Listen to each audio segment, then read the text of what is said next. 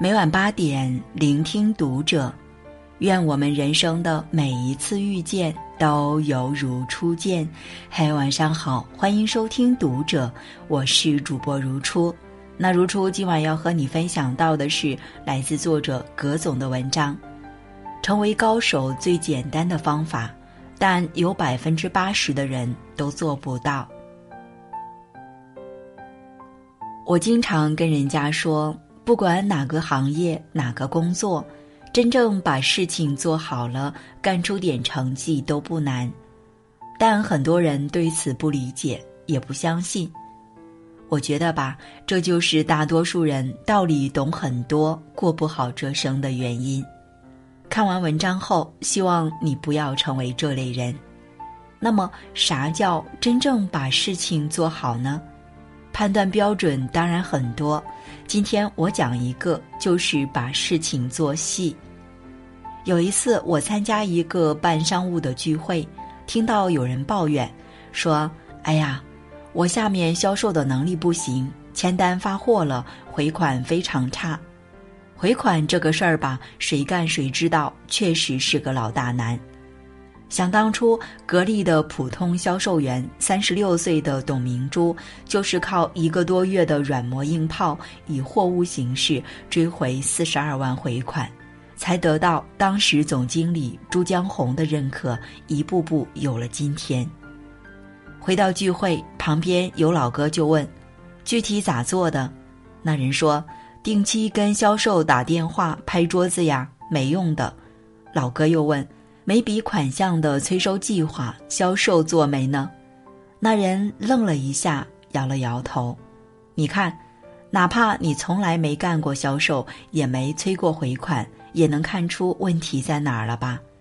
这个销售主管做事情就是典型的没有做细，回款没有计划，你就没法跟销售提供指导和支持。大家在电话里吵架，干着急。很多时候都是这样，大家做事方法都差不多，你做的细一点，就比别人多一点优势，这一点优势往往决定最后的走势。我这个人吧，生活上比较大大咧咧，工作还是很细致的。之前做投资要看一家公司的经营状况，首先看什么？财报，对不对？但是财报这种东西，对方也知道你会看，特别有些公司财报未经审计，可信度很难说，怎么办呢？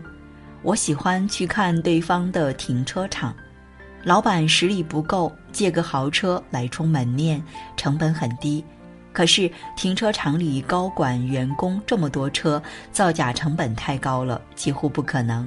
而且一般也没人想得到，我还会去停车场。停车场转一圈，哪些高管开什么车，员工的车是国产居多还是普遍 BBA，就都知道了。那这个公司盈利情况怎么样，跟财报是不是一回事，基本也有个判断了。这事儿你说难吗？其实不难，多想一点，工作做细一点，谁都可以办到。拼的不是灵感，就是细致。说完经营情况，再说公司的管理水平。一般是在办公室里座谈，人家其实戴着面具，面具背后都是目的，听不到真话的。我喜欢去另一个地方——食堂。只有在食堂这种地方，你仔细听，如果大家都在谈业务，这就是健康的。吃饭很少聊业务，而是拉家常，说明他们对工作的专注和热爱不够。这不是员工的问题，是公司管理乃至文化的问题。当然，考察停车场和食堂只是起到辅助作用，更多工作还是那些常规的基础的。